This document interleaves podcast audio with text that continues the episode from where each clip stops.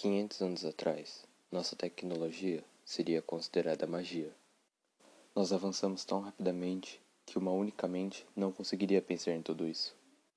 Nós estamos nos desenvolvendo muito rápido e pode ser que no nosso futuro a gente venha a perder a nossa humanidade. Pode ser que a gente venha a pensar tanto em tecnologia e avanço e assim esqueceríamos das nossas raízes. Algumas coisas desse tempo ainda não foram inventadas, mas outras, sim, já foram criadas.